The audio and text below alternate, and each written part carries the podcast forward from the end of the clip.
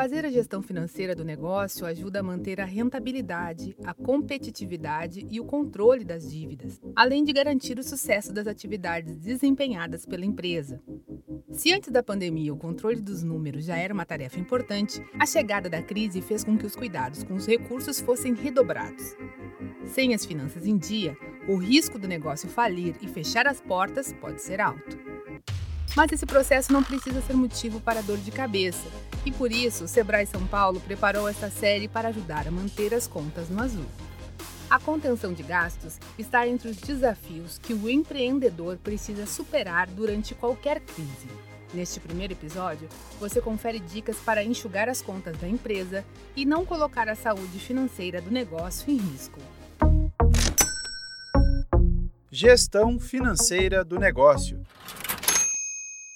Em tempos difíceis, um dos primeiros desafios das empresas é cortar custos.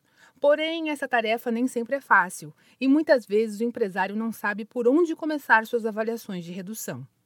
O consultor de negócios do Sebrae São Paulo, Felipe Chiconato, explica que o passo inicial é identificar quais os gastos são indispensáveis e quais são desnecessários. Quanto a custo é uma tarefa que precisa sempre estar no dia a dia do empreendedor.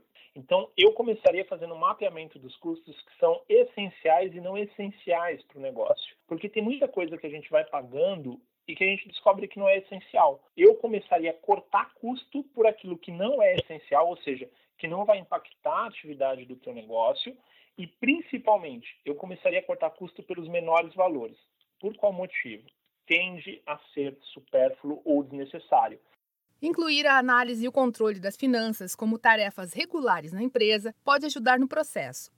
Dessa forma, fica mais fácil perceber por onde os recursos estão escapando e, consequentemente, tomar decisões cada vez mais acertadas, otimizando os resultados financeiros.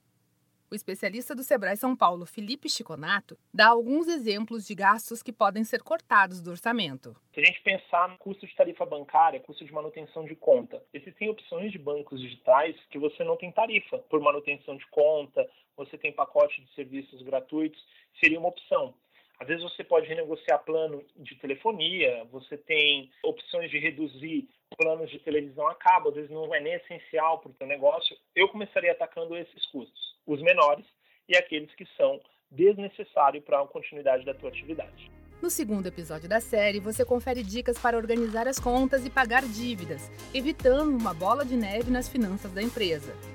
Para ouvir os próximos programas, acompanhe o Sebrae São Paulo nas redes sociais.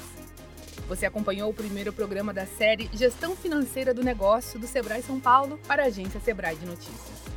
Esta série tem produção, entrevistas e edição de Giovanna Dornelles e locução de Tatiana Pidutra, da Padrinho Conteúdo. Até a próxima!